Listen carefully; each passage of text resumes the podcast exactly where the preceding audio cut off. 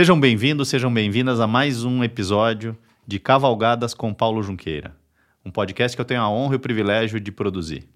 Paulo Junqueira é um apaixonado por cavalgadas desde a infância, fundou a Cavalgadas Brasil há 20 anos e já viajou pelos quatro, pelos cinco continentes e por mais de 25 países.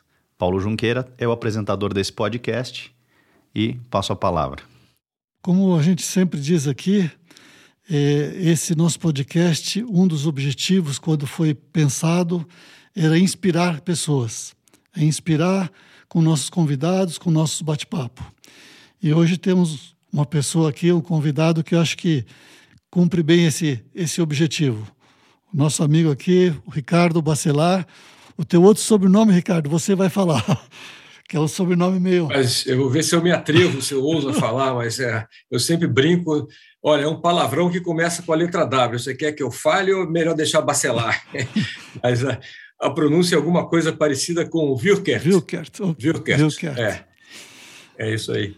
Então, o Ricardo é um apaixonado por cavalos e cavalgadas, como, como os que passaram por aqui, muitos dos que passaram por aqui e ele tem um perfil e uma história bastante interessante que é, é a gente vai procurar trocar ideias aqui e, e, colocar isso.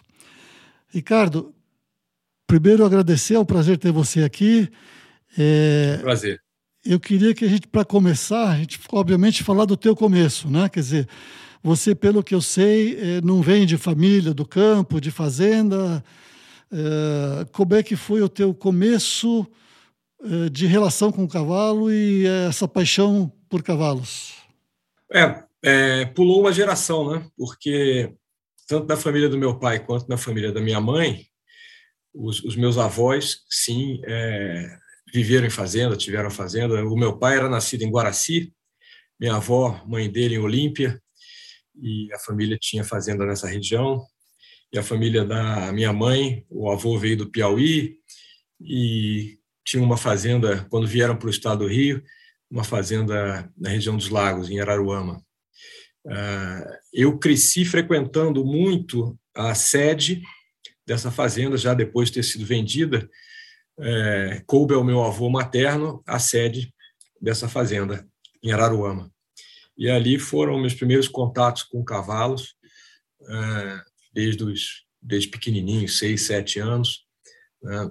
É, ali realmente uh, tinha um senhor que alugava cavalos, né? E tinha muito movimento de, de, de, turista, de veraneio, mas era mais concentrado nos finais de semana. Ela era uma época boa porque férias escolares duravam três meses, né? Se a gente é, passasse de ano direto, não ficava em segunda época, em recuperação, finalzinho de novembro já estava já tava liberado e nós íamos para lá e ficava até março, até depois do carnaval era uma delícia. Então eu ia durante a semana, uh, procurava o senhor que tinha os cavalinhos de aluguel e pedia se ele não queria me fazer um precinho melhor para eu passar o dia com o cavalo. Ele não tinha movimento mesmo, de segunda a sexta, e eu pegava um, um cavalo dele, levava para casa, tirava a cela, deixava ficar pastando na grama do lado da casa, depois montava um pouco, aí dava banho, enfim, passava o dia com o cavalo. E assim comecei é, os meus primeiros contatos com um cavalo bem, bem novinho. E tem duas coisas interessantes que aconteceram nessa época que eu acredito que é, se fazem presente até, até hoje. Né? Ah, tinha um outro vizinho que tinha um sítio e tinha um, um cercado lá com vários animais, né? uma cabra, ganso, um monte de bicho lá, galinha. E aí eu fui lá pequenininho, abri a, a porta do cercadinho dele, soltei os bichos todos. Né? Ele ficou uma fera, foi reclamar lá em casa. E eu falei, eu falei, oh, meu, meu pai não gosta de bicho preso.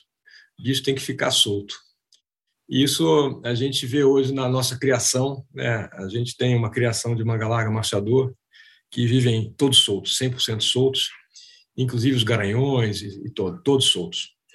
É, e a outra coisa que me marcou e que também é, se faz presente até o dia de hoje. Num desses dias eu estava com um cavalinho lá de aluguel, e o cavalinho era, preguiçoso, não estava muito afim de correr, e eu era pequenininho também, não, não tinha ainda capacidade de tocar o cavalinho.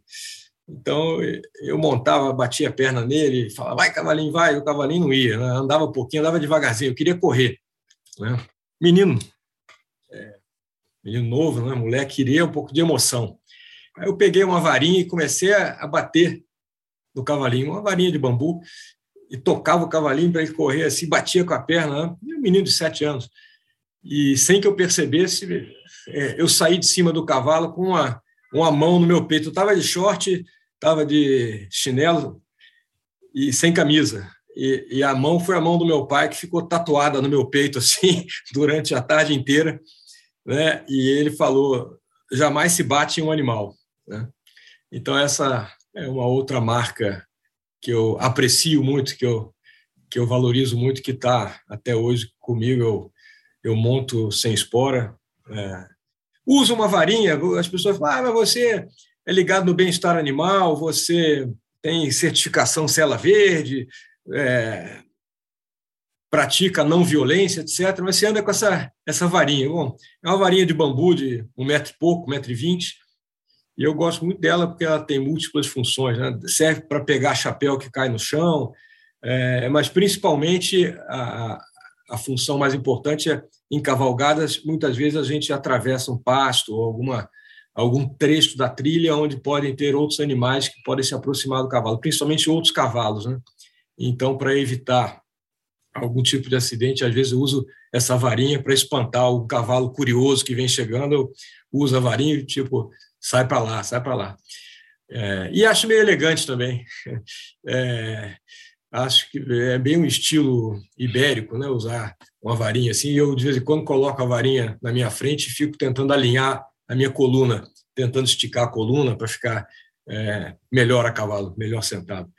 Mas realmente, Paulo, você tem razão. Eu não, eu não cresci e vivi em fazenda, eu tive esses contatos na minha infância, é, e isso durou aí até os meus 15 anos, mais ou menos. Vovô vendeu a casa de Araruama e uns amigos dos do meus pais compraram uma fazenda na zona da Mata Mineira, próximo a Além Paraíba, e a gente ainda frequentou por bastante tempo essa fazenda. E lá tinha cavalo, eu adorava montar cavalo o dia inteiro, era uma fazenda de gado leiteiro, então a gente sempre participava das atividades de, de ir buscar as vacas do pasto e tal. Eu sempre gostei muito disso, tive essa, esse convívio muito intenso até uns 15, 16, no máximo 17 anos. Depois, um, um longo hiato aí que durou até os 42. Então, é, ficou a experiência forte né, da, da infância, da adolescência, depois um período longo é, praticamente sem contato com o cavalo, era uma vez ou outra, um hotel fazendo alguma coisa, mas não era frequente não. Interessante, interessante. Duas coisas interessantes aí. Uma a, essa no meu lado também depois uma hora nós conversamos aí, mas é muito parecido também. Eu tive na infância até até os 17, 17 eu fui estudar nos Estados Unidos, depois tive um hiato também em termos de trabalho e depois que eu voltei para o cavalo. Mas depois eu quero conversar com você. Gostei dessa ideia da varinha para alinhar a coluna aí. A... Também, ela tem múltiplas é, utilidades, né? é, é um espetáculo. Oh, e ela não pesa nada, deve pesar 10 Isso. gramas, né? Uma varinha de bambu bem, bem fininha. Agora, ela serve também para dar um toque na garupa do cavalo, se, se preciso for. Às vezes o cavalo hesita para atravessar um atoleiro isso, isso. ou uma ponte de madeira, alguma coisa. Eu uso muito assento, glúteo, né? uma pequena contração de, de, de glúteo, um som, alguma coisa desse tipo, né? E às vezes você pode completar. Isso aí é, é, é muito escola do, do mestre, guru, queridíssimo amigo Sérgio Lima Beck. Isso, isso. Né? Ele sempre usa a varinha e, e às vezes você complementa as ajudas, as mensagens com um toque. O toque é leve, né? Muito leve. E depois já não precisa mais. Né? No, no primeiro sinal, a, a mensagem já chega e, e, e, e, tudo vai bem, tudo funciona bem. Então, Ricardo, eu sei que esse assunto, vamos dizer, nosso, como eu falei, o nosso negócio aqui é cavalo, cavalgada, mas eu acho importante até para as pessoas, porque tem uma coisa que é, eu dou muito, muito valor para essa parte também, de que é a pessoa qualidade de vida, a pessoa viver a paixão, viver o que gosta, Né? Nada contra, eh, eu tenho parentes, amigos, muito grandes amigos que continuam trabalhando e, e, e buscam sempre ganhar dinheiro, querem ganhar e querem ganhar e, e, deixam às vezes de viver uma paixão, viver a vida. É, e eu acho que é válido, né? Cada um respeitar a, a, a, posição de cada um, mas eu acho muito, muito interessante. Eu admiro muito a pessoa que tem essa, vamos usar o termo coragem, ou que tem essa toma essa decisão que não é uma decisão fácil, eu sei, de é, parar e, e de se dedicar né, para a viver a vida, que a vida é uma só. Então, é, eu queria que você falasse um pouco disso aí, que eu acho que é, é como eu falei, é inspirar. Né? O nosso objetivo aqui é. é inspirar. Então, eu acho que isso é muito válido. Então, fala um pouquinho disso, que você estava numa posição muito boa. E, e, uhum. e, até outro dia eu ouvi um, não, não dentro do podcast, não dentro do, é, eu ouvi uma pessoa, é, até eu estava lá, eu até vou comentar que eu estava na cavalgada agora no Rio Grande do Sul com, com os franceses o mês passado. Uhum. E, e depois eles queriam, ele é um, é um executivo da Nestlé. Uhum. É, e ele queria, tinha um dia livre, ele, aquela coisa, na, na Europa, como você sabe, é mais mulheres, né? Ele estava ali pela mulher, mas ele não é um apaixonado uhum. por cavalo, cavalgadas. A paixão dele era pesca. E ele colocou um dia livre no final. E eu fui pegar, é, me pediu uma pessoa que guiasse ele nos cânions, que ele queria ver a observação de estrelas, ele queria algo diferenciado fora do cavalo. Uhum. E tem uma pessoa lá em Cambará do Sul que ele foi um alto executivo, um grande executivo de multinacionais, e hoje ele se dedica ele, inclusive, dá curso disso, e fotografia noturna, fotografia de estrelas. E ele mora em Cambará do Sul e tem todo um observatório. E na conversa com ele, ele comentou. Ele falou: Eu tomei uma decisão, eu ganho 5% do que eu ganhava, mas eu vivo a minha paixão. Ele é alemão, Entendo. ele é alemão, né? Está lá, está no Brasil, um cara de dois metros e tal. E aí eu lembrei de você. Eu não digo que você ganha, eu não sei quanto você ganha, nem quero saber. Não sei que é 5%, mas esse comentário dele é muito raro isso, né? É, e, é. Então eu queria que você conversa, contasse um pouquinho dessa, um, um, breve relato dessa parte aí. Claro. Não, é uma, é uma parte que é uma memória gostosa. É, às vezes as pessoas me perguntam, falam isso como você colocou lá, nossa, mas que coragem, né? De fato, é, uma das coisas necessárias para fazer essa mudança é, é, alguma dose de coragem, né? Porque eu trabalhei numa empresa, eu posso falar, não tem Sim. nenhum problema, tenho muito orgulho e, e, e, as melhores recordações foi a Ambev, né? Eu fiz carreira ali na, na, nos três estágios, né? Eu comecei era Brahma lá no comecinho de 91, depois uh, foi Ambev, né? após a fusão com a Antártica, e já na, na, na, última etapa, na terceira etapa, era InBev, né? já é, se integrando com a, com a Interbrew, que virou InBev lá da Bélgica. E, então, só tenho memórias boas. As pessoas falam, você não tem saudade? Falo, olha, saudade, não. Tenho ótimas memórias, ótimas. E é muito frequente eu falar, eu lembrar de alguma passagem, alguma coisa que aconteceu. Eu tenho, de fato, ótimas memórias. São, foi uma, uma experiência muito intensa, né? uma experiência profissional é, de alguém que se torna executivo de uma empresa grande, é sempre intensa. Né? A Ambev tem uma característica da, do jeito de ser, né? da, da cultura própria, é, como todas as empresas têm, mas especialmente a da Ambev, ela é, nos envolve muito, né? de uma maneira natural. Você fica comprometido, você fica entusiasmado. Né? Então, foi um período de 15 anos, é, e foi, talvez eu, eu, eu sempre digo isso, mais até para meus filhos, né? porque fico pensando, será que eles acham que a vida do pai é fácil? Né? Principalmente o Antônio, que é o mais novo, porque ele já nasceu no finalzinho. Né? É, as meninas ainda viram eu chegar tarde, sair cedo, ou passar a semana fora, muita viagem, né? muita reunião, enfim, uma rotina típica de executivo. É, o Antônio já é, chegou na fase final e ainda era pequenininho quando eu ainda estava lá. Quando eu saí, acho que o Antônio devia ter uns três ou quatro anos. Mas eu sempre fico pensando, poxa, né? É, de fato, eu parei, deixei de ser executivo, fiz essa mudança aos 42 anos de idade, que é, é, é, é bem cedo, né? E não foi premeditado, não. É, eu imaginava que é, talvez fosse por volta dos 50, 55, né? Até porque eu adorei a empresa, adorei cada dia lá, foi, foi muito bom. Mas é, nunca soube definir precisamente com uma razão ou duas, né? até porque não, não teve nada assim pontual. Né? Acho que é, são muitas coisas que passam pela cabeça. É, você pensa sobre tudo isso, né? Eu fiquei uns três meses é, dormindo pouco, assim, à noite eu ficava pensando, pensando, e eu, eu sentia que isso estava sendo processado na minha mente, né? É mente e coração, né? Porque você tem toda a parte lógica, racional, bem prática, e tem a parte emocional também. Você tem um vínculo é, com a empresa, mas principalmente com as pessoas que fazem a empresa, né? E são meus amigos até hoje, amigos queridos, né? Com quem a gente tem contato, se encontra, conversa.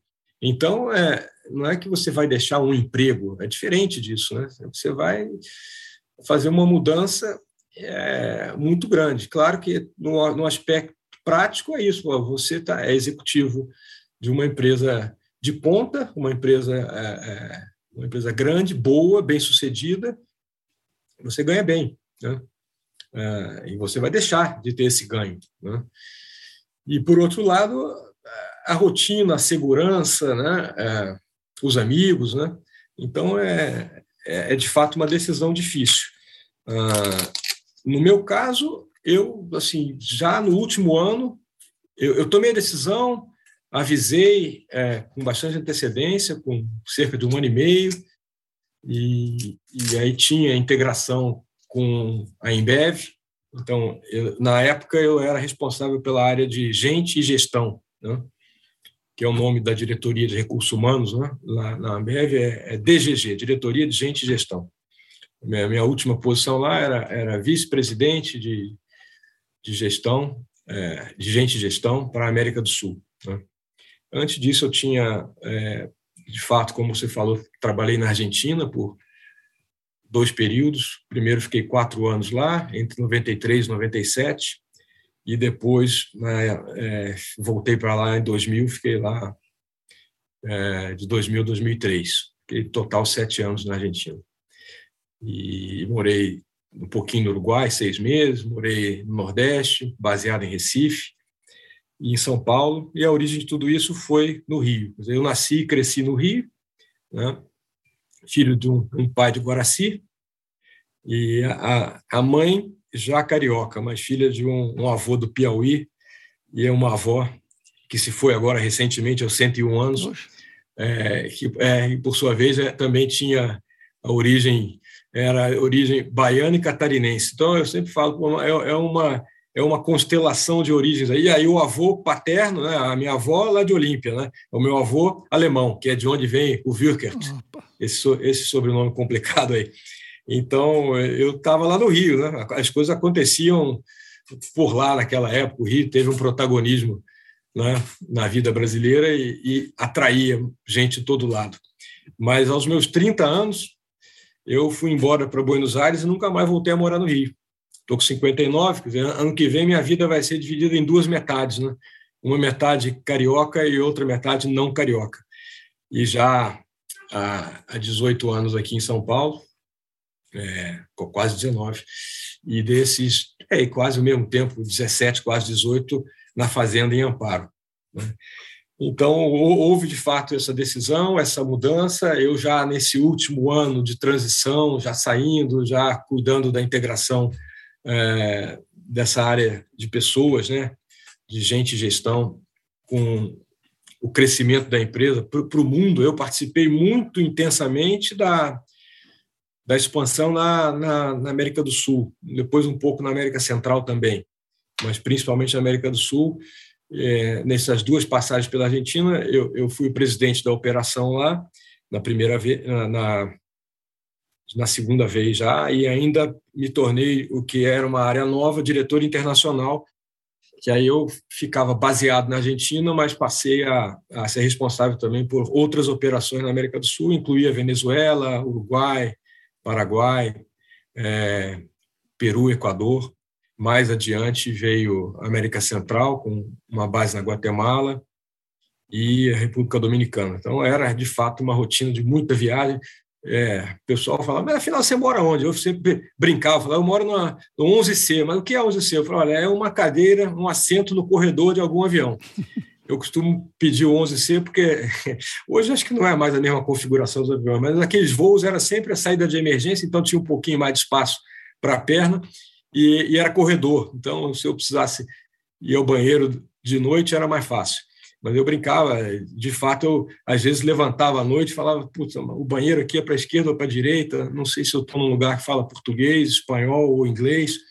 E é uma, uma, uma rotina bem intensa.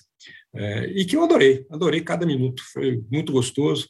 Uma empresa que me permitiu é, ser quem eu sou, né? É, e me criou muita facilidade. Você trabalhar com gente muito boa, né? É, as coisas são mais fáceis, de fato. Né?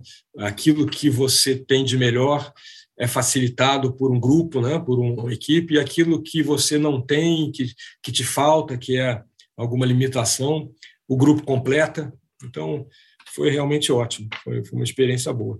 E aí saí em março de 2006, né? É minha, minha última participação lá. Em março de 2006 eu saí. E já tinha começado a comprar os primeiros cavalos aí no finalzinho de 2004, né? Comprei a fazenda no final de 2000 e é de 2004, exatamente. É, novembro, novembro de 2004. Vai fazer 18 anos agora.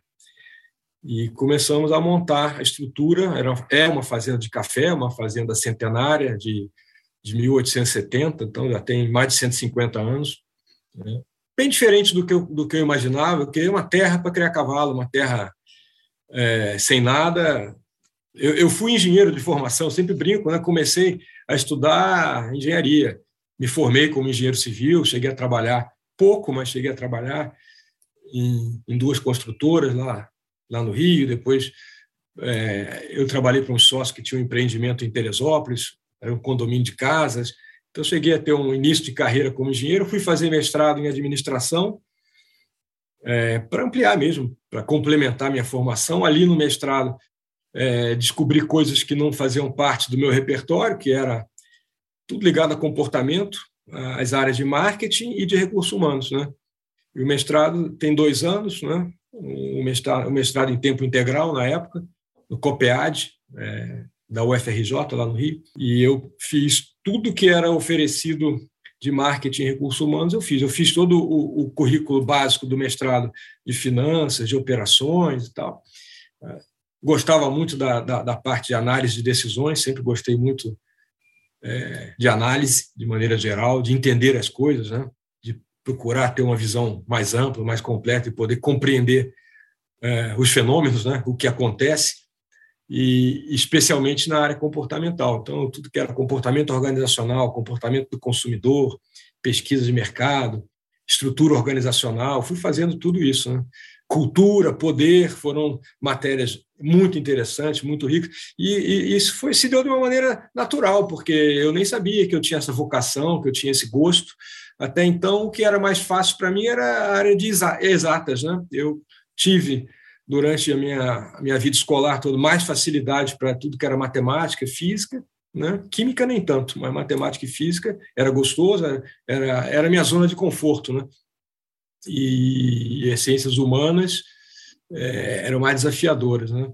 Hoje eu acho uma pena, eu hoje adoro, por exemplo, história, é, geografia e, e, principalmente biologia, né? Nossa, eu ando numa fase aí encantado com com a biologia, né? observando muito e lendo algumas coisas. Né? É, acho que o ser humano poderia lembrar que é, a gente é, é, biológico em primeiro lugar. Né? O Homo sapiens é, é, é, é, um animalzinho biológico também. Né? e muitas regras e leis da biologia deveriam ser mais consideradas. Mas, enfim, isso é um. Já vou derivando aí para um, uma outra área da conversa. Né? É, eu, eu, me interesso muito por isso cada vez mais. Na época, o mestrado me mostrou essa possibilidade né, na, na, área de comportamento. Né? E eu acabei indo trabalhar com isso. Todo o início da minha carreira profissional, é, passei por duas empresas de passagens rápidas antes de entrar na Brahma em 91, mas já em marketing. Muito e bom. eu diria que do, do, meu tempo da, de Brahma, Ambev, Imbev, dos 15 anos que eu fiquei lá, os 6 a 7 foi na área de marketing, depois na área de vendas, uma passagem de dois anos, e depois já como executivo é, tocando operação, sendo responsável, uma espécie de, uma espécie de country manager, né? É, e diretor internacional dessas operações todas, e depois os últimos três anos na área de gente e gestão. Então, você vê, o que eu fui descobrir quase que por acaso num mestrado de administra em administração, é, que a, priori me atraía mais pela parte de finanças, de operações, de, de, planejamento, de estratégia, que eu sempre gostava muito, e está ligado à análise, que é uma coisa que eu, eu também gosto. Acabei fazendo uma carreira mais na área de, de, de comportamento. Né? E hoje, para mim, isso tem muito, muito a ver com o relacionamento com os cavalos, muito a ver. Uhum. Mas é isso, carreira executiva foi muito boa, me, me, me permitiu aprender, crescer e, mas principalmente, é, resgatar aquele sonho da infância, né? que eu queria, de fato, é, ter uma terra, ter fazenda. E acho que meu pai, por ter crescido numa família é, onde os avós dele tiveram, né? a mãe dele nasceu, cresceu em fazenda, minha avó, e ter visto isso dar errado, né? ele e a minha mãe também, porque o meu avô herdou uma parte da fazenda lá em Araruama, mas também foi vendendo, vendendo, vendendo. No final, vendeu até a própria parte que ele herdou, a parte principal, que tinha sede e tal, a casa. Então, não tinha muito esse incentivo em casa. Isso não era assim uma coisa é, que a família tratava, não, é natural. O Ricardo vai, vai estudar agronomia. E eu quis estudar agronomia. No ano que eu ia prestar o vestibular, o meu primeiro interesse foi agronomia. E lembro perfeitamente de passar algumas, alguns jantares em família discutindo com meu pai. Eu queria agronomia e ele não dava força, não. Eu ficava meio decepcionado e falava: ah, agronomia é profissão de rico ou filho de fazendeiro. Pô, aqui em casa não tem nem fazenda nem dinheiro. Então, você não vai conseguir ter sucesso como, é, é, como agrônomo. Né? Ele até mudou de ideia depois. Eu, eu tinha 16 anos na época, a gente é insistente pra caramba, né? carne de pescoço. E aí ele, eh, uma vez ele veio já com uma outra ideia, falando: olha, eu tive pensando melhor, conversei com alguns amigos, o Brasil tem de fato um potencial para o agronegócio incrível, nós estamos vendo isso hoje, né? Você vê, sei lá quantos anos depois, 40 anos depois, né, isso acontecer, mas é que já vinha, é, já tinha sido iniciado naquela década de 70, né? É, e aí vai precisar de bons profissionais, profissionais bem formados em agronomia, até que a sua escolha não, não é má. Porque você imagina, um menino que cresceu no Rio de Janeiro, né? Rio de Janeiro não tem vocação é, para o campo, né? O Estado não, não tem muito, mas a cidade menos ainda, né? E, e era, a universidade era lá em Seropédica, né? Universidade rural, não, não tinha uma, uma boa reputação no Rio. Talvez por ignorância, né? A gente não conhecesse, é uma coisa distante. Mas se eu quisesse, e eu de fato cheguei a, a a pesquisar um pouco, as minhas duas opções seriam Piracicaba, Exalc ou Viçosa, que eram, acho, na, na época, para nós ali do Rio, acho que tinham boa reputação na área de agronomia. Mas acabei não, acabei indo fazer engenharia, então eu trilhei um outro, um outro rumo, um outro caminho, mas essa carreira executiva viabilizou justamente eu, em algum momento da vida, e foi um momento cedo, né? de fato, 42 anos, pô, é muito cedo para se aposentar. Eu sempre achei péssima essa ideia. As pessoas falavam isso para mim, eu ficava até com raiva. Quem disse que eu quero me aposentar? Eu quero trabalhar, quero trabalhar em outra coisa agora, né? Só que eu não sou agrônomo, não sou fazendeiro, então eu estou chegando aos 42 anos de idade com, só com um gosto e uma visão, claro que romântica, né, da terra, dos animais, da natureza, é, mas eu não, não conheço disso. E eu sempre vejo que para eu ter sucesso na carreira profissional, como eu tive, eu tive que estudar muito, né? Eu tive que me preparar, tá? estar bem preparado, né? É, o Marcel lá da, da Brahma, da Ambev, até usava uma frase, ele é, é, é, é muito fera, muito bom em frases simples, curtas e muito e muito claras, muito objetivas. Uma delas é assim: ó, cavalo selado não passa duas vezes na tua frente. Se passar um cavalo selado, você tem que aproveitar e montar. Mas você tem que saber montar, né? Se passar um cavalo selado, né? É uma é uma imagem, né? É, se passar uma oportunidade na sua frente e você não estiver preparado, você não vai conseguir aproveitar. Então, para eu aproveitar as oportunidades profissionais que eu tive, eu estava bem preparado. Eu tinha estudado bem, eu, eu, eu fui um aluno razoável na escola, com altos e baixos, e depois é, na faculdade já gostava mais, já tinha mais a ver com o que eu tinha escolhido, com o que eu, eu realmente tinha alguma vocação, eu fui um bom aluno. É, e no mestrado, principalmente, porque ali é, você já tem mais consciência, você está totalmente é, convencido, comprometido com aquela escolha. Você quem fez aquela, aquela escolha já numa fase mais, mais consciente de tudo, né? É, com, com, com, relação à formação, à educação, à profissão, carreira.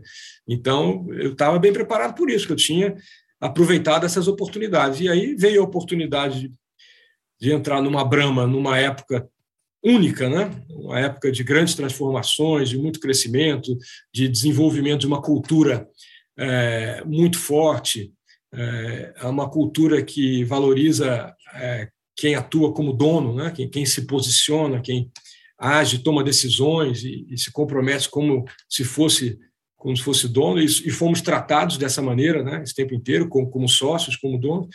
Mas eu estava preparado. Aí, quando faz a transição para fazenda, eu me sinto pouco preparado, né? Ah, então sempre fui buscar ajuda, sempre fui buscar ajuda com bons profissionais, com o que eu fui escolhendo, né, é, sempre teve muita muita opção de, de profissionais para a gente ajudar. Hoje, mais ainda, é até mais fácil, porque hoje você tem muita coisa online, se você pesquisar, você acha muitas fontes né, de informação, de conhecimento nas redes sociais, etc. Mas tem que ter muito critério ah, para escolher é. né, quem que você vai seguir, quem que você vai é, ouvir. Né? Então, é, Paulo, qualquer momento você achar que precisa me interromper, não, porque eu emendei já e, não, e aí já estou meio que numa sequência. Não, Se você achar que. Tá? Não, vamos, foi muito boa aí essa parte, que é uma parte que eu acho que é, muita gente que te conhece, mas não tem oportunidade de, de conversar e saber dessa história, é, eu acho que vai ser muito, muito útil. E como eu te falei, é, como eu falei aqui no início, é algo que eu, que eu valorizo muito e, e respeito muito.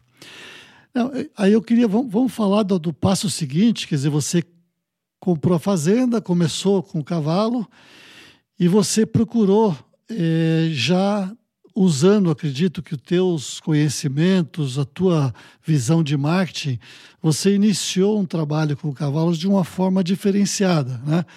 Quer dizer, você criou um aras com um conceito, uma criação é, do que é o Aras V8, mas não uhum. só, vamos dizer, você pode explicar aqui o que são as oito virtudes, né?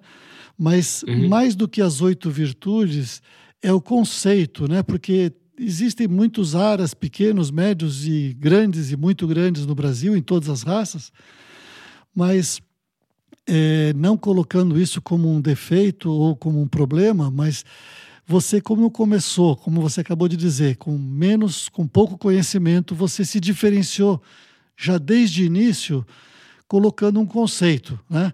E eu não me esqueço quando teve aquele lançamento maravilhoso que você fez, até que estava o, Almir Sater, que agora está super na moda aí é. com a novela, né? Você fez o é. lançamento é. lá, aquele livro do nosso amigo Guion, né? Que eu gosto é. muito. Então, quer dizer, você já lançou com um, evento para lançar um conceito, ao mesmo tempo tinha um, vamos dizer, vamos chamar de um brinde, que era uma parte de cultura equestre, né? Então, se puder falar brevemente disso, para eu poder passar para uma outra, que eu quero na sequência te fazer uma outra. Quer dizer, como é que você fez isso de uma forma bem diferenciada para num curto prazo, quer dizer, tem gente que cria há 30 anos, há 10 anos, há 20 anos, você em poucos anos, né? Eu não, eu não sei a data, não lembro. Você falou que é, você, quanto tempo foi que esse período do, até o, o, a introdução do conceito, o lançamento, vamos dizer, o evento? Bom, foram quatro anos, é que eu comecei a criação em 2004 e o evento foi em 2008. E até a gente chamou é, Prefácio das Oito Virtudes, né? É, porque eu entendia que esse primeiro período aí de quatro anos é um prefácio de uma história que a gente está começando a escrever. Né? Eu pensei dessa maneira. E começou por um conceito, que era, bom, que, que eu gosto de cavalo, como é que vai ser esse projeto, né? eu vou ter que dar um nome para esse Aras, né? eu vou criar cavalo. É, é uma característica pessoal minha, assim, eu gosto de conhecer muita coisa e, e, e me inspirar, como você colocou, é, um dos objetivos do, do seu podcast é, é inspiração. E eu busco inspiração em muita coisa que a gente vai vendo. Gosto de, de, de sempre ver de uma maneira aberta, né? Ah, e, e, ver coisas diferentes. Né? A primeira coisa era escolher uma raça. Né? E eu me lembro, o Vitor Oliva me perguntou uma vez, assim, o que, que você vai criar? E eu falei, olha, eu acho que eu vou ter vários casais. Eu vou ter um casal de cavalo crioulo, um casal de cavalo lusitano, um casal de cavalo manga larga, é, um casal de cavalos é, anglo-árabes, e fui falando coisas assim. Né? Aí ele falou, mas isso não é criar cavalo, isso aí é um jardim zoológico, né? Eu falei, bom, talvez ele tenha razão, não sei, né? Eu acabei escolhendo o manga larga machador, né, porque é, é, o cavalo que eu vejo. Eu acho que tem, para mim, um, um atrativo que é ser uma raça brasileira. Eu falei, eu sou brasileiro, eu quero morar no Brasil, eu quero desenvolver alguma coisa legal no Brasil. Então, acho que eu vou escolher uma raça brasileira. Acho que é uma raça que tem um enorme potencial para evoluir. Né? É, isso me atrai.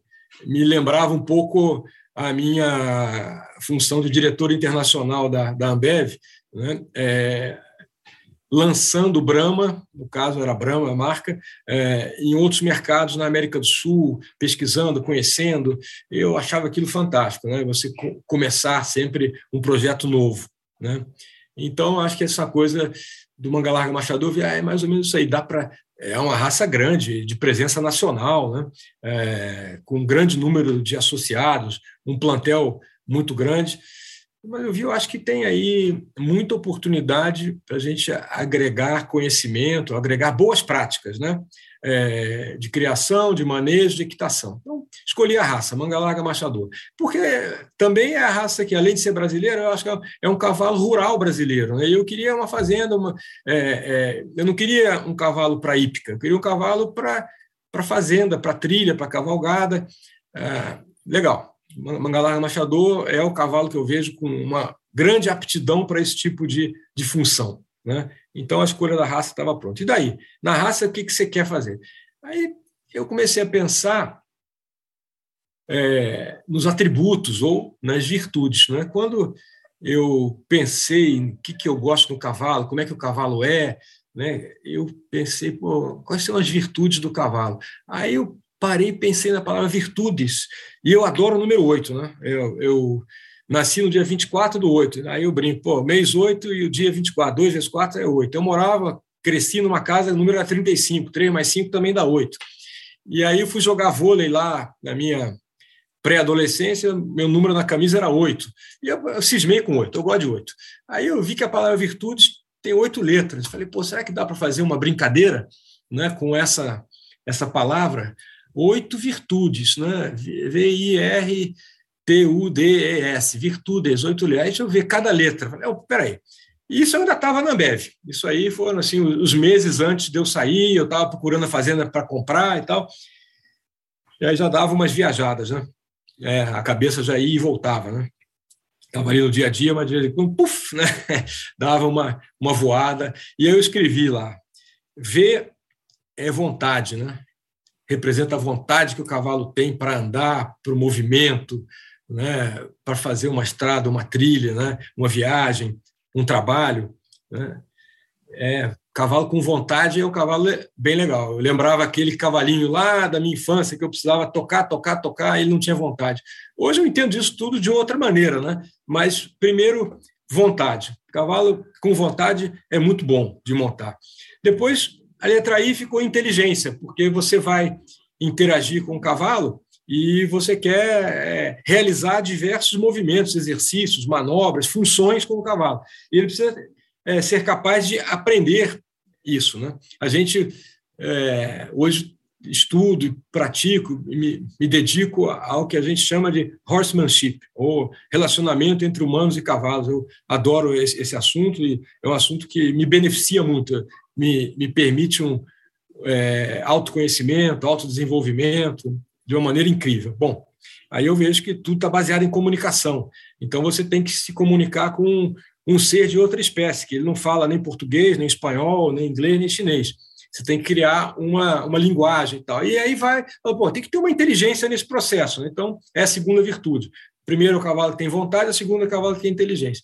Depois, eu sempre gostei é, de natureza, das coisas naturais. Né?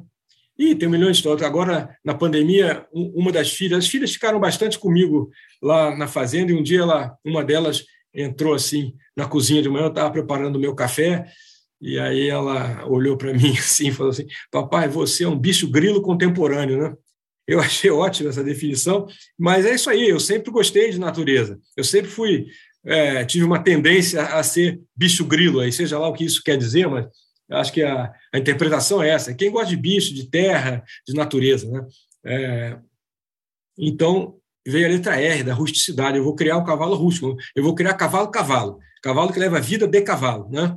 É, então, cavalo com vontade, inteligência, é rústico.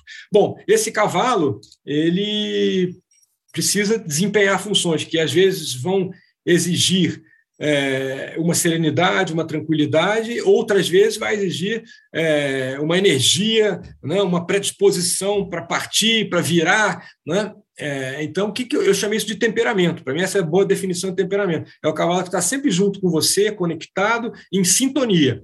Se você está com a rédea frouxa, caminhando, aquele passo largo, gostoso, é uma coisa. Se você rapidamente precisa resolver uma situação, passar uma vala, se está trabalhando com gado, precisa cercar um gado aqui ou, ou, ou, ali, enfim, você precisa ter uma atitude, o cavalo está junto, ele vai com você né, e ele volta. Então, esse é o temperamento. Então você vê que já vai né, é, é, compondo um perfil de cavalo.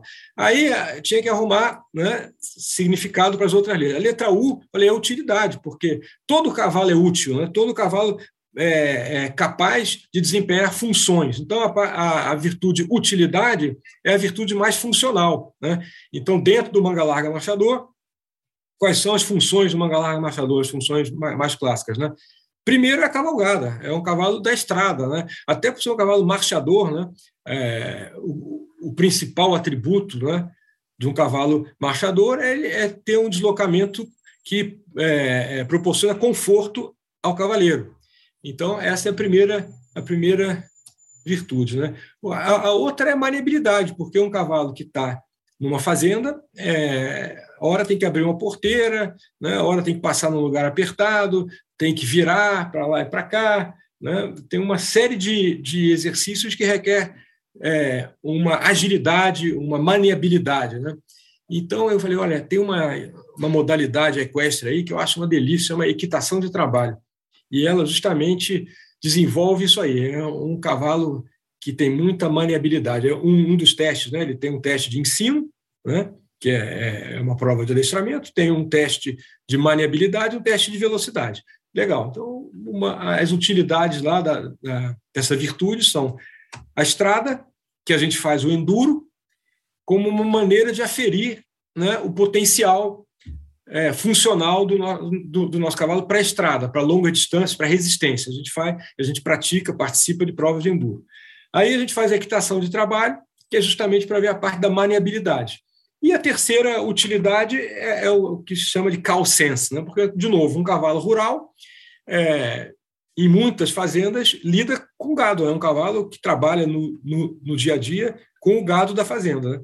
E aí eu sei, você tem também uma modalidade equestre que é, é, o team penning. Você tem outras, né? tem apartação e tal, mas o team penning é uma delícia e, e o nosso vizinho lá em Amparo, lá onde foi aquela festa que você mencionou, no hipocampo, ele organizava provas toda quarta noite e sábado, e eu, eu ia lá participar dessas provas.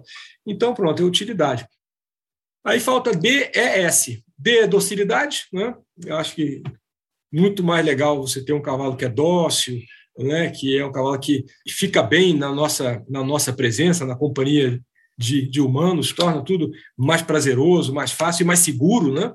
É, a letra E é de elegância, e claro que os padrões morfológicos já favorecem a uma elegância, mas vai além né, de boas medidas, boas proporções, que são, são muito importantes, mas tem a coisa da expressão, né? Você vê que o cavalo que se mostra, se, se apresenta bem, né? Atitude alerta, um olhar, o, o, orelha, a, a postura do pescoço, tal. Eu gosto muito. E o S no final de suavidade, porque aí você está é, botando tudo isso num cavalo macio, num cavalo confortável, que é um marchador. Então surgiram aí essas coisas, né? O, a escolha da raça, é, esse é o início, né? A escolha da raça e a, a, definição das virtudes. Aí eu falo, bom, quem que vai me ajudar nisso, né?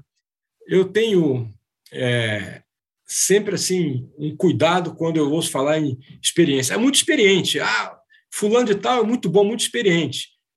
É, eu gostaria de qualificar a experiência, porque se a pessoa faz uma coisa mal feita há muito tempo, ela tem muita experiência em fazer mal feito.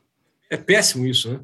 Então, precisa qualificar a experiência. Olha, é uma pessoa que está fazendo as coisas direito, bem feitas, com qualidade, buscando excelência, melhoria contínua. Então, olha, constantemente a gente tem uma, uma ponte, uma, uma correlação entre ideias e, e, e valores que eu vivi na minha vida profissional, executiva, e no cavalo. Né? Toda essa coisa de evolução contínua, melhoria, excelência, né? É, conhecimento de qualidade, né? conhecimento de bons princípios, princípios sólidos, né? comprovados.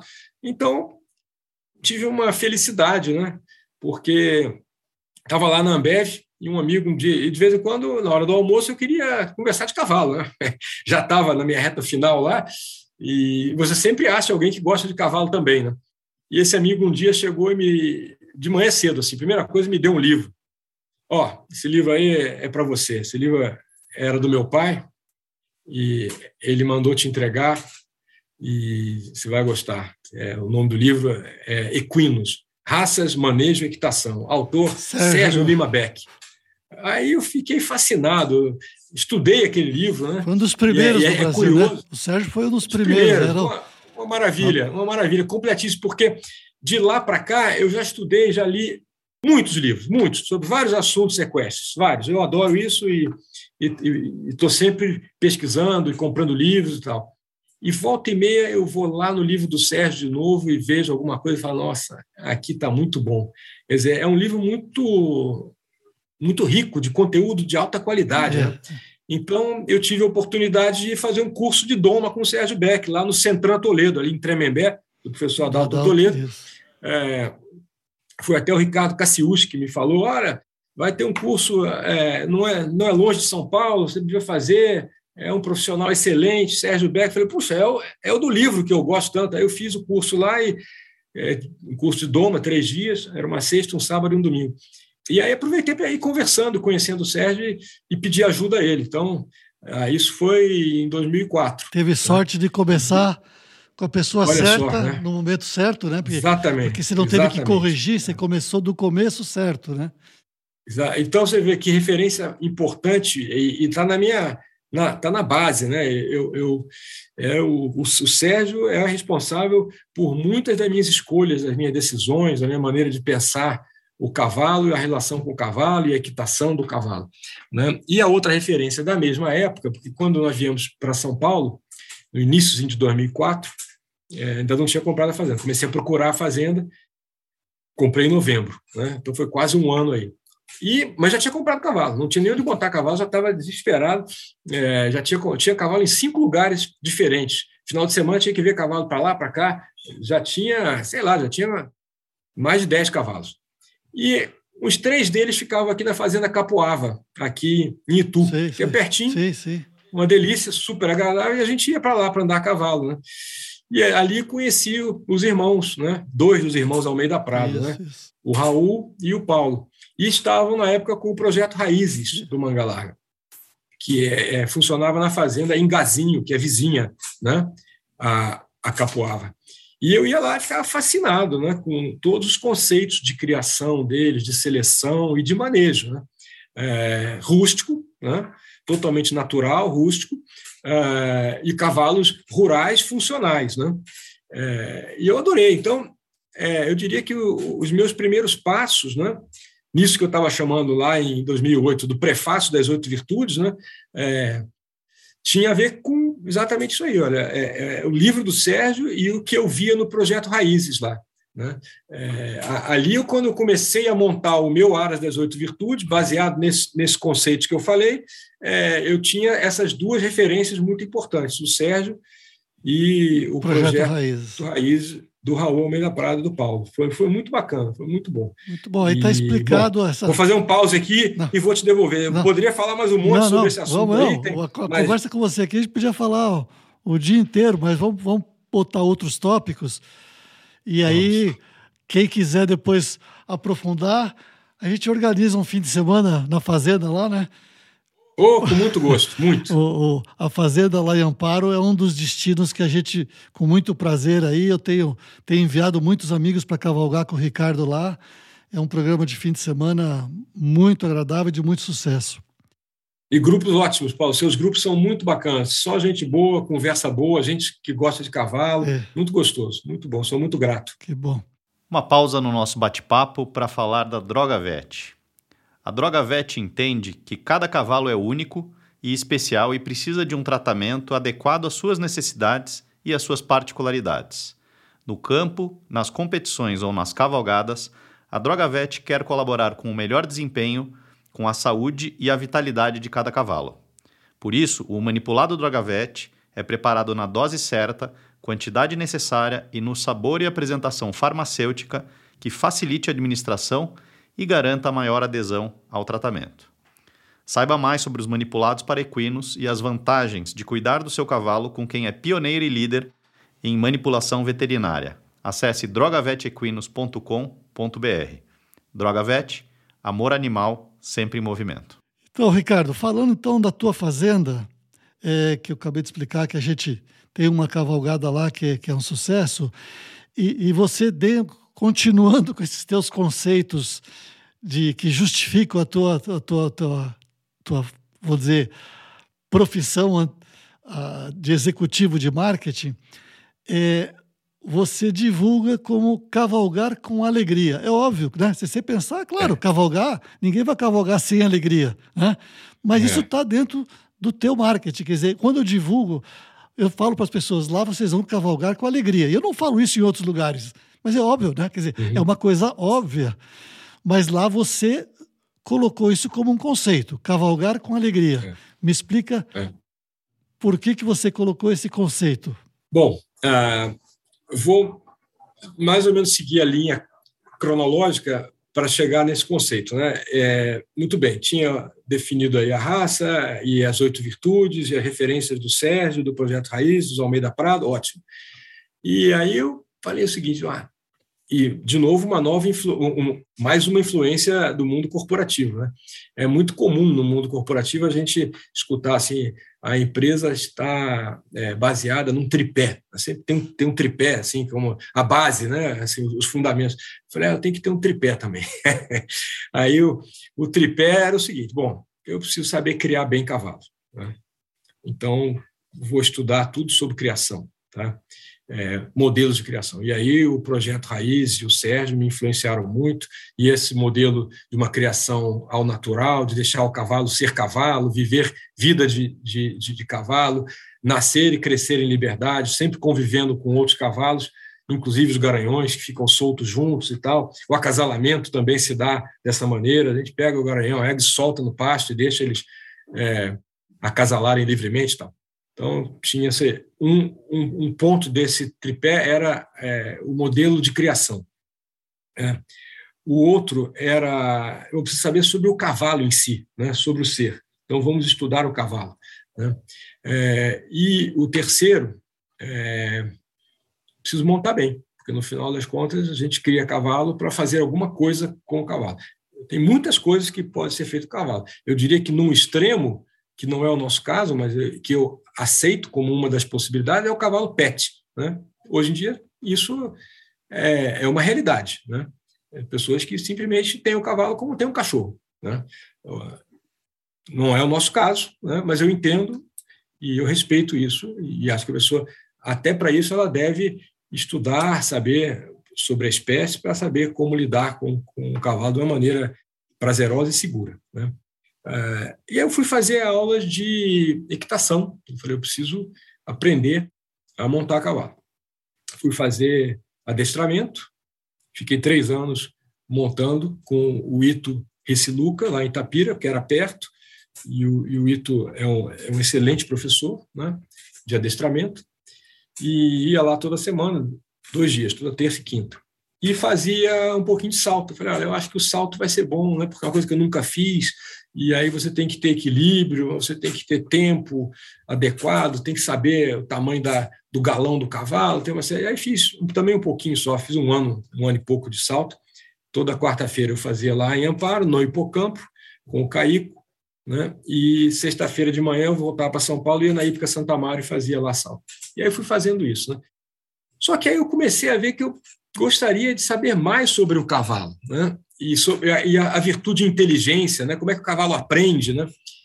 E eu já tinha feito um contato que acabou que não avançou muito, mas ficou guardado aí como uma coisa que eu tinha muito interesse, que era o Borba. Né? É... Por outro lado, é, conheci a Universidade do Cavalo, o Aloysio Marins. Então, comecei a mandar cavalos para o Aloysio. Nas minhas cinco primeiras, primeiras gerações, letra A, B, C, D, E, né? É, as três primeiras, o Sérgio Beck fez tudo lá em casa, e a gente ainda assim pegava um ou dois e mandava lá para a Universidade do Cavalo, para eu também aprender o, o, jeito dele fazer e tal. Né?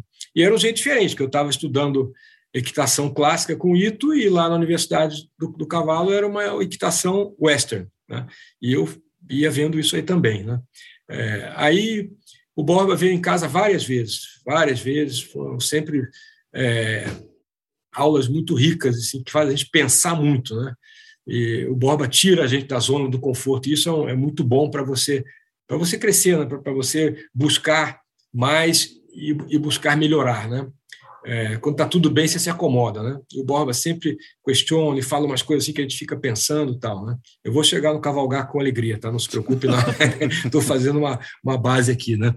É, Ainda na equitação, por acaso, comprei um Navarro, um, um puro sangue lusitano é, extraordinário, um cavalo de um talento único em equitação de trabalho.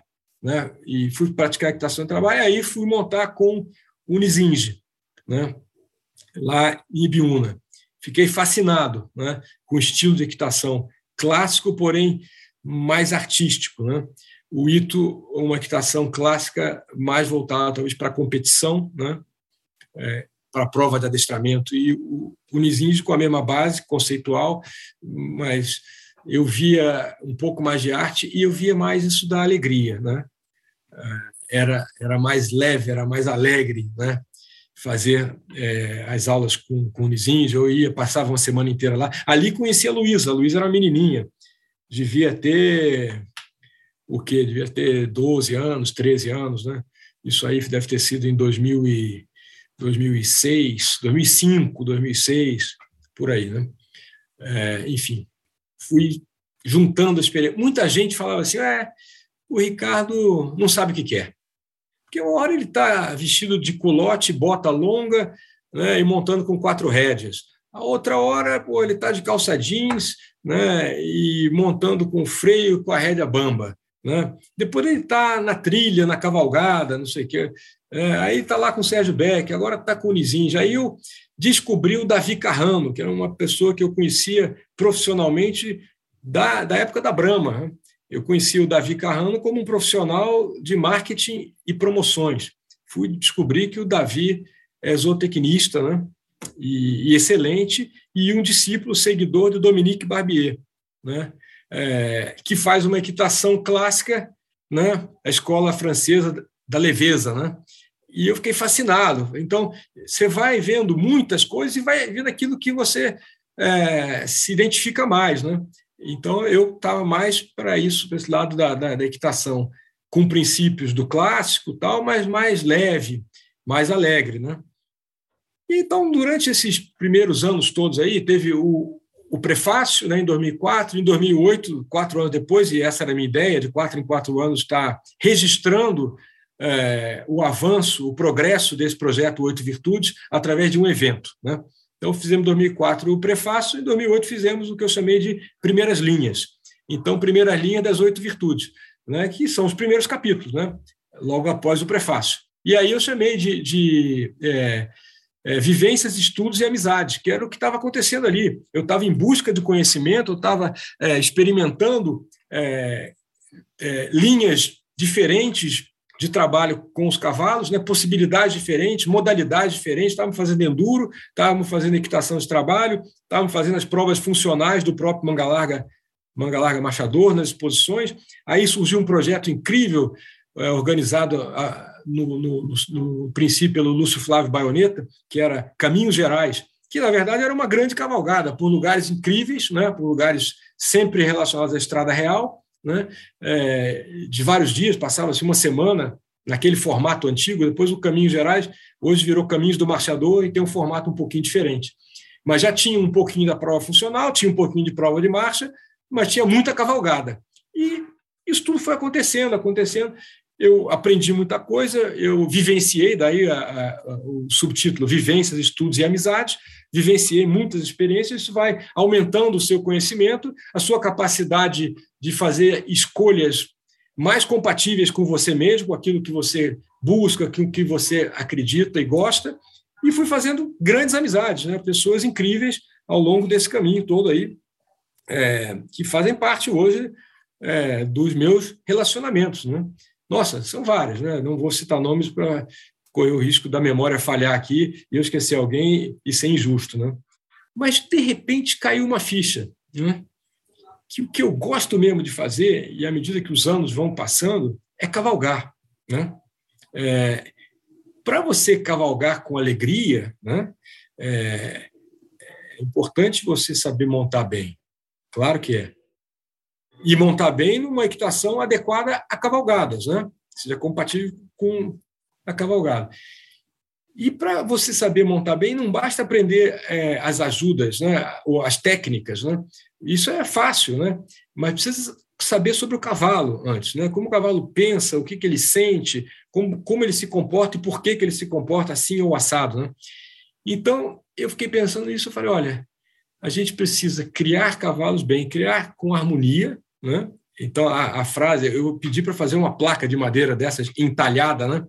E ela é assim: em primeiro lugar, a base é criar com harmonia. Sempre que as pessoas vão lá em casa e falam, não, mas que equipe boa, que legal, os cavalos são, nossa, que tropa boa de cavalgada. Eu falo, olha, a base está é, tá no pasto. Você vai lá olhar, é um, é um bom pasto. É um bom pasto. Um pasto que tenha comida, água, sombra, segurança. Tá? Espaço, né?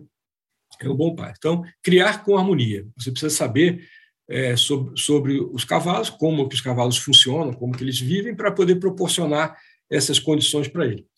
Depois, treinar com sabedoria, porque uh, tá cheio, né?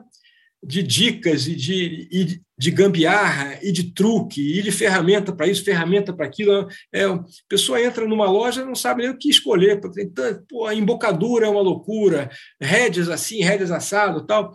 E, na verdade, antes de vocês fazer uma escolha de, de qualquer embocadura, qualquer tipo de rédea, você precisa é, saber se comunicar com o cavalo sem nada disso. Depois você vai usar isso para um refinamento da comunicação. Mas a primeira comunicação é você e o cavalo. É, estabelecer uma relação de confiança, de respeito. Né? É, então, era criar com harmonia, treinar com sabedoria. Você ir buscar conhecimentos né, e uma atitude compatível para você treinar. E se você cria com harmonia e treina com sabedoria, a consequência é que você vai cavalgar com alegria. Então, daí que veio a história toda, desse processo de busca de referências, de conhecimento, de primeiro olhar mais aberto e olhar diferentes possibilidades, escolas diferentes, estilos diferentes, né, para depois você ir convergindo é, para suas escolhas. Né? É, eu continuo sendo uma pessoa que gosta de cavalos num, num escopo mais aberto, né? mas cada vez mais a atividade central com os cavalos é a das cavalgadas, né? que você tem participado disso aí praticamente todos os meses, mandando é, vários grupos excelentes para lá. Daí que vem o Cavalgar com Alegria. Muito bom. É, Ricardo, passando para um outro tema, o Ricardo, como uma das coisas que eu também, como eu comentei no início, esse fato dele ter, é, deixado a vida de executivo é algo bastante é, inovador, vamos dizer, difícil a gente ver é, e estar sempre buscando conhecimento. Eu acho que é, eu tenho oportunidade de viajar muito, né, para mundo afora a cavalo e receber muita gente. Estou né, todo mês com gente de fora do Brasil e a gente vê que é, a parte da cultura equestre no Brasil, como você falou, né, quer dizer, no início, quando você ganhou o livro do Sérgio Beck, do, lá na, na, muitos anos atrás, a, gente, a nossa literatura era muito pobre, né? Ainda, eu diria que ainda é, né? mas hoje já, graças a Deus, melhorou muito. A própria internet facilita, cursos. É, eu, como você é, sentiu, eu procurei né? o, o grande Bjark Rin, que foi um primeiro livro que, que eu, quando li, resolvi trazer para o Brasil. Aí resolvi iniciar um trabalho de trazer um pouquinho de cultura equestre para cá também. Paulo, preciso fazer um, uma, uma menção aqui. É, o primeiro curso que eu fiz, antes mesmo de conhecer o Sérgio Beck, eu passei uma semana na Escola de Desempenho Cachoeira do Macacu, fazendo curso Desvendando o Enigma do Centauro, Isso. com o Biark. Foi extraordinário e tem aprendizados. Aquilo ali foi no verão de 2003 para 2004, que Olha, um que para mim se manifesta toda vez que eu me aproximo do cavalo é como que eu escovo um cavalo. Aquilo foi a aula mais importante que, que eu tive lá. E hoje eu estou relendo um livro que está sendo base é, do trabalho de educação que eu estou desenvolvendo, né?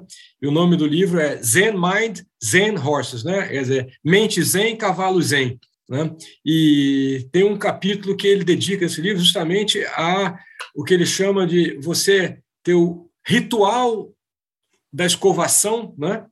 Né? É como se fosse o ritual do chá. Né? Então, o oriental vai tomar chá, tem todo um ritual para tomar chá. Você não vai lá, põe um saquinho na xícara, água quente toma o chá. Você faz o ritual. E a, eu aprendi com o Biark isso, o ritual da escovação. Espetacular, muito bom. Bom, desculpa te, não, interromper, não, não. mas o Biark foi a primeira dessas histórias todas muito boas aí. É, o Biark, como o Sérgio, né, quer dizer, você tem, cito agora o Biark, mas tem duas pessoas que, que participaram do, do, do, meu, também da minha vida de forma muito importante, que é o, o Sérgio, que, que sempre, é, que vai ser entrevistado aqui brevemente. É, oh, que maravilha! E, e o Biark, que também eu, inclusive, lancei esse livro, Desvendando o Enigma de Santauro, é, eu tinha lido a edição em inglês e aí achei que era fundamental ter no Brasil e editei esse livro no Brasil. Ele está esgotado, mas é, até vou colocar aqui, ele está disponível sobre on demand, né? É, eu tenho os dois, tenho em português e tenho em inglês. Isso. Muito bons, excelente. Você precisa, então você precisa comprar o. Infelizmente o, o Biak nos deixou, está cavalgando lá, é. lá em cima. Mas tem um inglês dele que, que, que, é inédito. Depois eu vou te mandar isso, você pode adquirir. Opa! É, tem, ele deixou, deixou mais um livro aí. Mas esse só tem hum, inglês. Só tem inglês. Uhum. É, Qual é o título? De cabeça agora. Vamos colocar aqui. Eu coloco aqui para quem estiver vendo no YouTube, vai poder ver o, o, título desse livro, que agora me fugiu aqui, eu não quero falar errado. É, o Fernando Rolim foi o um nosso último entrevistado aqui. É uma coisa também que que eu só para complementar esse assunto de, de educação, quer dizer, a gente está sempre aprendendo, né? Quer dizer, aprendendo sobre cavalos, aprendendo sobre cultura equestre e, e, e eu sei que você fez um curso, você veja uma coisa, um profissional com todo o teu conhecimento e você foi Sim. fazer um curso de dois anos, né? Que Sim. terminou agora com, com o Fernando Rolim. É uma coisa que, que me chamou muita atenção e mais uma razão assim de, de admiração por essa busca de conhecimento, né? Que a gente convive, você sabe muito bem, infelizmente, muita gente que está no meio do cavalo e, e, não tem o conhecimento devido e quem sofre com isso é o cavalo, né? A gente sabe é. disso. Eu fiz esse curso chamado Academia Global Ecos, né? Isso. Uh, conheci o Fernando na Equitana ele está se apresentando lá, fez belíssimas apresentações, e ele é instrutor do Senar e foi dar curso em Amparo, lá no Hipocampo, e aí o Hernani, meu funcionário mais antigo, foi fazer o curso né, e falou, acho que o senhor vai gostar bastante. Aí eu fui, me aproximei do Fernando, e em 2016 ele organizou o segundo Global Ecos aqui, né, é, no Brasil, é, e nós participamos, e de lá para cá ficamos muito próximos, e ele deu curso lá em casa, eu aí comecei a eu fazer os cursos do Senar como aluno, né? É, eu fiz acho que uns cinco cursos do Fernando pelo Senar, e aí ele me, me explicou sobre a academia, que era um programa de formação profissional de dois anos, é, bem muito bem estruturado, bem sério, bem intenso. A cada a cada mês e meio a gente passa uma semana integral, né? Integral, full time, mão na massa, né?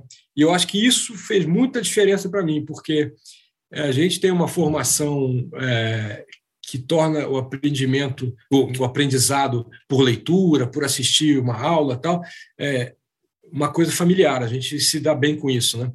Mas com o cavalo você tem que pôr a mão na massa, tem que na massa não, no, no pelo, no couro, né? na crina, no casco, é, na cela, na rédea, na, na, guia, tudo isso.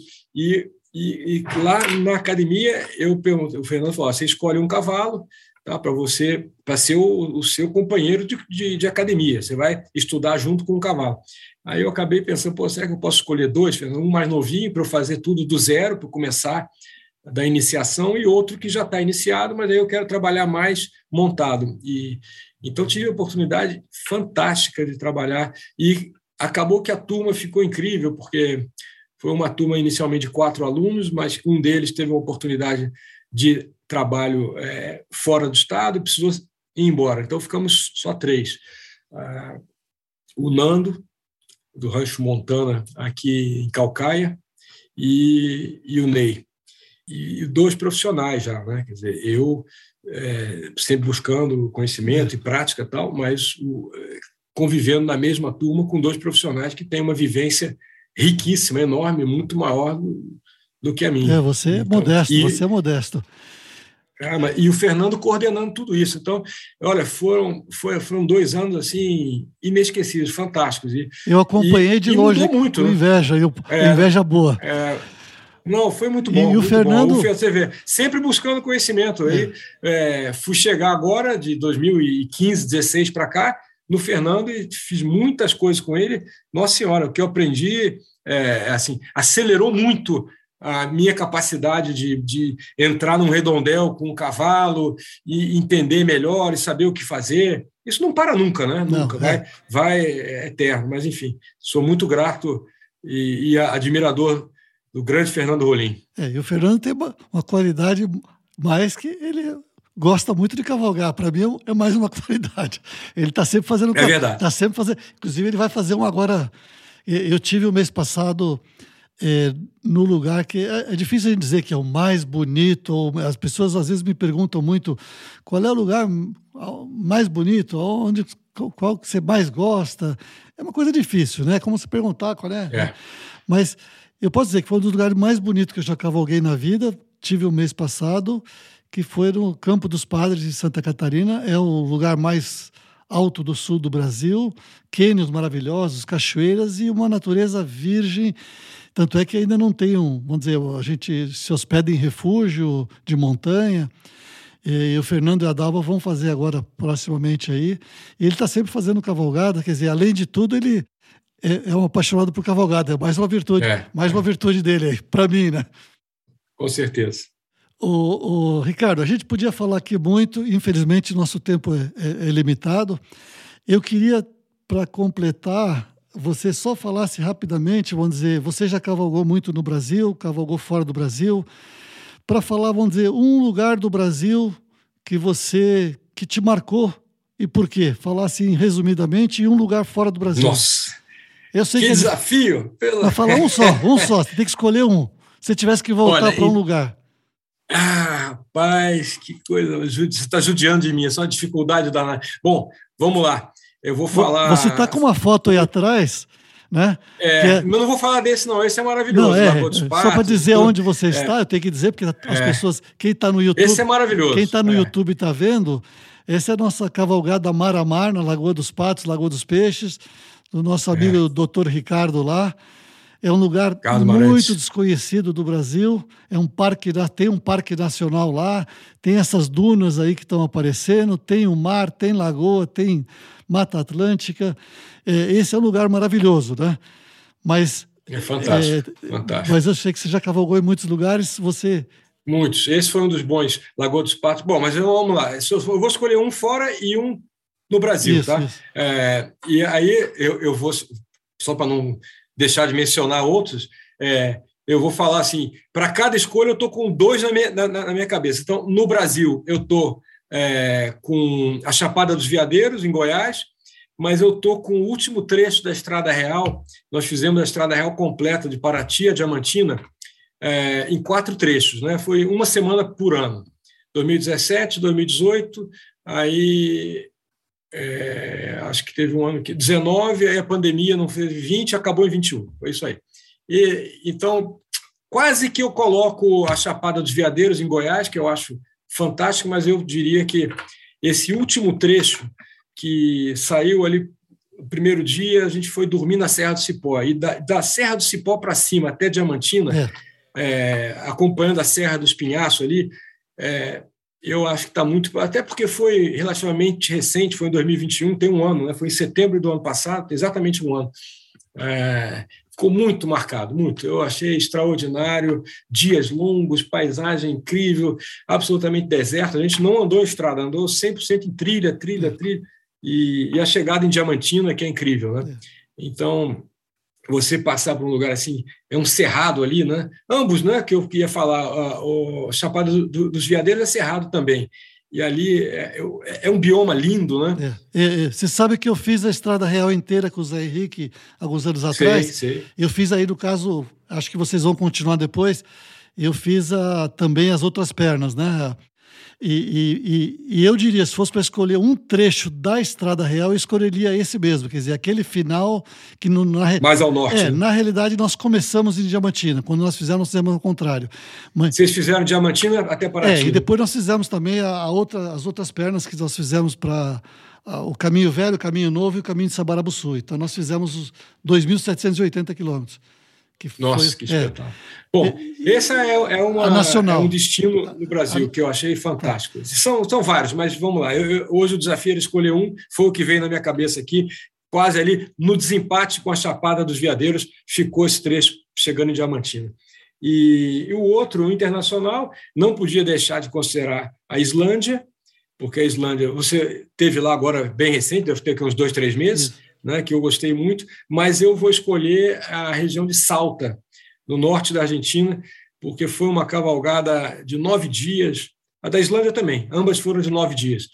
E a gente saiu de Molinos, Sim, né, que é a, última cidade é, colonial argentina, onde o último governador espanhol morou. E saímos ali, passamos por uns vinhedos, são os vinhedos mais altos do mundo, que ficam a 2.650 metros, e tem ali uma vinícola do poeta chamado Raul Dávalos, RD, e andamos muito pelos vales calchaquias, né? que tem um, um, parque nacional chamado Los Cardones. Los Cardones. O cardon é um cactus maravilhoso. É, essa foi e essa foi assim. O Sérgio Beck, eu, os primeiros quatro dias, eu convidei um amigo de Buenos Aires, ele veio e participou dos quatro dias, depois voltou e nós prosseguimos por mais cinco. O guia e a namorada do guia, que era uma moça francesa, ela é, morava três meses por ano na França, três meses na Irlanda, fazendo turismo equestre com franceses que iam para a Irlanda, e os outros seis meses ela vinha para Salta e ficava com o namorado, com Miguel Willer. É, mas foi incrível, também pelas paisagens, pela tranquilidade, por você estar tão, tão isolado, né? É, passar dias sem ver ninguém, não ver nenhum vestígio de, de, de, civilização e paisagens que iam mudando muito. Eu tinha dias que eu achava que eu estava na Lua, falei, pô, isso aqui é uma paisagem lunar. Né? Aí tinha dias que eu achava que eu estava num deserto, aí tinha dias que eu estava num trecho quase que de mata. Né? É, incrível, incrível. Eu achei espetacular. E o que eu acho que essas cavalgadas mais longas, em lugares mais isolados, acabam proporcionando são muitas conversas boas. Pois é, essa da Lagoa do Espaço eu fiz com o Sérgio Beck também, e era interessante. Tem dia que, assim, sei lá, você sai cedo de manhã, 8, 8 e meia, está montado, bate um estribo ali, começa a conversar e conversa o dia todo. A conversa boa vai, vai ser conversa o dia inteiro, até o final do dia. E no dia seguinte você fica mudo, o dia inteiro quieto, quieto, olhando, respirando, é, pensando assim. É, eu acho incrível o, o que isso possibilita da gente também pensar na vida, da gente agradecer pela vida, né? E uma vida que tipo, proporciona contato com animais, com natureza, com paisagens tão, tão bonitas, com muita gente boa. É, esse, esse grupo que fez a estrada real é, é um grupo incrível, todo mundo ficou amigo. Começamos, éramos 16 desconhecidos, assim, poucos se conheciam, dois ou três se conheciam, depois tinha um outro grupo de dois ou três tal e tivemos na, no, no, primeiro trecho vários imprevistos, muitas dificuldades. Terminamos todos amigos, ninguém reclamou de nada, todo mundo se ajudou, todo mundo resolveu o problema e continuamos aí mais três anos até chegarmos em Diamantina. Foi então isso é cavalgar com alegria. Faz amigos, cavalo faz amigos, né? É, com certeza. Ricardo, foi, foi um grande prazer aí. A gente teria muita coisa para falar, a gente tem muita coisa em comum aí, tem muitos amigos. Você sabe que desse grupo aí da Estrada Real Três deles são é, pessoas que eu conheço bem, quer dizer, outros eu não conheço pessoalmente. E, inclusive, o, o grande Mozart já esteve aqui conosco no podcast. Extraordinário, Mozart, um mestre, Isso. uma pessoa admirável, é. fantástico. É. Sou fã dele, muito fã do Mozart Brandão Barros. Isso. Então, Ricardo, é, só para agradecer, para encerrar, é, inclusive já estiveram aí com você a, a Sandra e o Flávio. É, esse podcast é, tem o apoio, o patrocínio da Drogavet. É, ah, que coisa boa! Então, que, que, eles já tiveram aí com você, cavalgando com você. Sim. o pessoal do, um grupo ótimo, um grupo de amigos muito bacana. O pessoal da Drogavet esteve cavalgando lá. Então, é, foi um prazer. Espero qualquer hora aí batemos tribo juntos aí. É, eu tenho aqui na minha lista de desejos especiais fazer alguma das suas cavalgadas. Em, em breve eu vou fazer. Acho que vou começar pela África, porque você já me tentou sobre isso. Você me, me contou que já fez 16 safaris a cavalo diferentes na África. Ah, eu posso ter certeza que em breve eu vou fazer um deles aí com você. Então, Coisa então boa. eu vou para. Já que você tocou nisso, eu estou indo exatamente daqui uma semana. Eu estou fazendo um dos que para mim é um dos mais é o, o eu estou indo para o Quênia fazer o safari da grande migração daqui uma semana. Nossa, ah, meu Deus do céu, que que Esse não dá para ir uma semana, ah, porque ele precisa de visto e tal, acho que não vai dar certo não, mas Não, ah, não, não, não tem, boa. o grupo está fechado já. Mas, ah, mas, tá mas é, é... Me ponha no próximo, por favor. Esse aí é fantástico. Nossa, que coisa incrível, deve é. ser maravilhoso. Mas realmente a África, tá eu, eu, você falou aí, eu, eu fiz já muitos, porque realmente eu fiquei fã do, do, do, dos safaris da África. É um dos, dos dos destinos que eu recomendo muito. Ricardo, tá um ótimo. abraço, prazer conversar com você. Prazer. A gente é sempre, com certeza, vai inspirar muita gente aí. Venham, venham cavalgar, conversar sobre cavalo. A gente está com uma programação também de, de curso, palestra, aulas. Dá para fazer uma coisa bem completa, bem, bem bacana, uma imersão no mundo dos cavalos, esses seres incríveis, né? maravilhosos. Ricardo, prazer. Obrigado novamente maneira, pelo, pelo bate-papo descontraído e rico. E com isso a gente encerra mais um episódio de Cavalgadas com Paulo Junqueira. Gostou do que ouviu? Curta, compartilhe, se inscreva nos canais. Obrigado.